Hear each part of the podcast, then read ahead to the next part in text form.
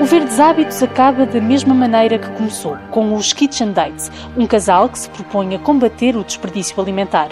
Em 2019, Maria Antunes e Rui Catalão vieram aos estúdios da TSF falar sobre o restaurante que estavam prestes a abrir, o primeiro espaço do país sem caixote do lixo.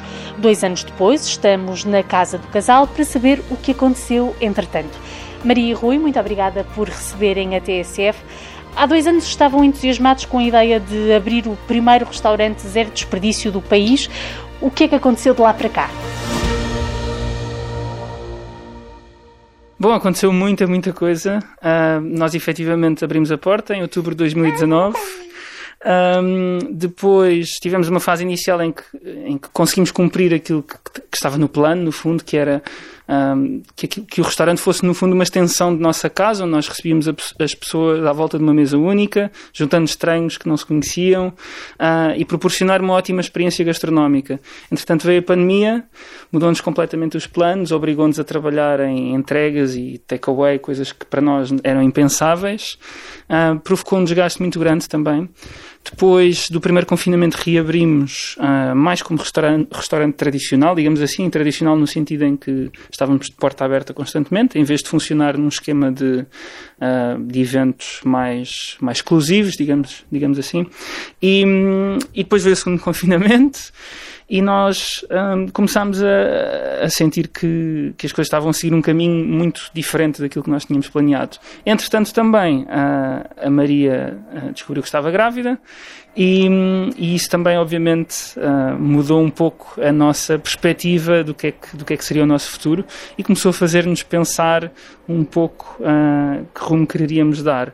Mas até esse ponto, uh, nós demos tudo o que tínhamos e não tínhamos para, para concretizar a missão que, tínhamos definido e, e, e, a prova é que desde o primeiro momento o restaurante foi viável financeiramente.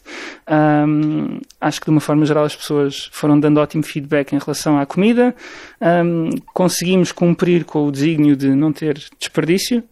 Um, e isso para nós é, é, de facto a prova que nós queríamos deixar para também inspirar não só as pessoas em casa, mas, mas ainda mais uh, donos de restaurantes e, e, outros negócios em que, em que de facto isto possa fazer sentido uh, a implementar estas práticas e a, e a fazerem mudanças que são mais do que benéficas até economicamente, são absolutamente necessárias do ponto de vista ambiental. Maria, como é que lidaram com esta necessidade então de fechar a porta de um restaurante que era tão importante para o vosso público? Numa primeira fase foi um desgosto enorme para nós porque uh, era no fundo ver um sonho a ser destruído mas uh, infelizmente não foi por, uh, por a opção nossa, no fundo, porque o que esta pandemia veio fazer foi alterar-nos completamente uh, o nosso objetivo com aquele espaço e por isso, numa primeira fase, desgosto, mas também alívio, porque estávamos de facto muito desgastados com tudo aquilo que se estava a passar, com termos de nos reinventar constantemente e, e por isso o que pensámos sempre foi isto não é o fim dos kitchen dates, isto é uma nova, um novo caminho para os kitchen dates. Portanto, aquilo que nos propunhamos fazer ali no restaurante vai continuar, mas com objetivos ligeiramente diferentes, porque já não temos aquele espaço aberto para reunir então as pessoas à volta da mesa.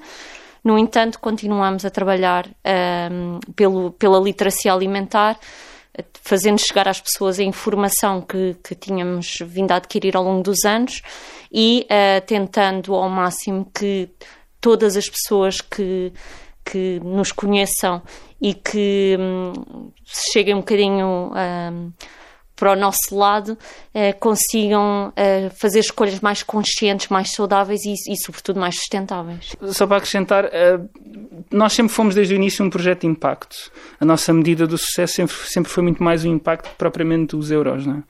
E o que costumamos dizer também é que o restaurante é apenas uma das muitas ramificações que este nosso projeto tem. Obviamente que acabou por ser, no último ano e meio, até, até fecharmos, a mais visível e a com, com maior impacto até mediático, mas há muito mais para além disso. E, e, e, a verdade é que nós, nesta fase em que estamos agora, temos caminho aberto para ter um impacto, se calhar ainda maior, ainda mais significativo do que aquele que estávamos a ter com, com o restaurante. E o que é que têm feito então? Então, neste momento, um, parámos um pouco por causa da Alice, a nossa bebê.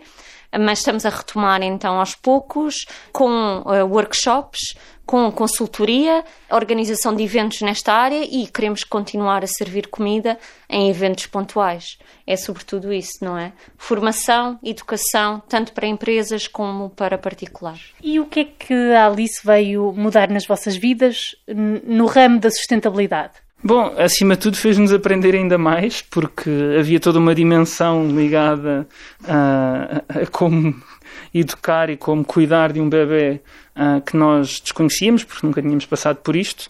Fez-nos descobrir muita coisa em relação a roupa, fraldas, a produtos de higiene, por aí fora. Mas no fundo, aquilo que nós fizemos com a Alice não é mais do que a extensão daquilo que nós temos feito connosco próprios desde, desde o início, ou seja, tentar procurar a informação que nos permite fazer as escolhas mais informadas e tomar as decisões que nós acreditamos ser melhores não só para nós e para ela, como também para, para o ambiente. Uh, e, e, tendo essas ideias, esses princípios bem definidos, acaba por não ser muito complicado tomar as decisões que pelo menos nós consideramos ser mais, mais corretas. Obviamente que há sempre, nunca conseguimos ter toda a informação e às vezes é difícil tomar decisões por causa disso. E estamos constantemente a aprender. Sim, é há, há, alturas, se calhar no início da, da vida da Alice, em que nós tomámos algumas decisões que se calhar agora não tomávamos porque já temos mais informação. Mas, mas acima de tudo é isso. É ela é uma extensão não só física nossa, mas, mas acaba por ser também uma extensão desses princípios. E que nos educa constantemente.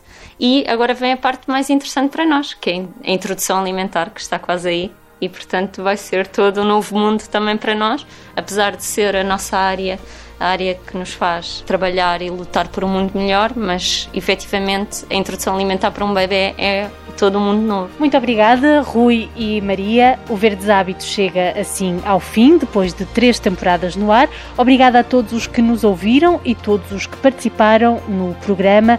Pode ouvir todos os episódios gravados até hoje em todas as plataformas de podcast e em tsf.pt.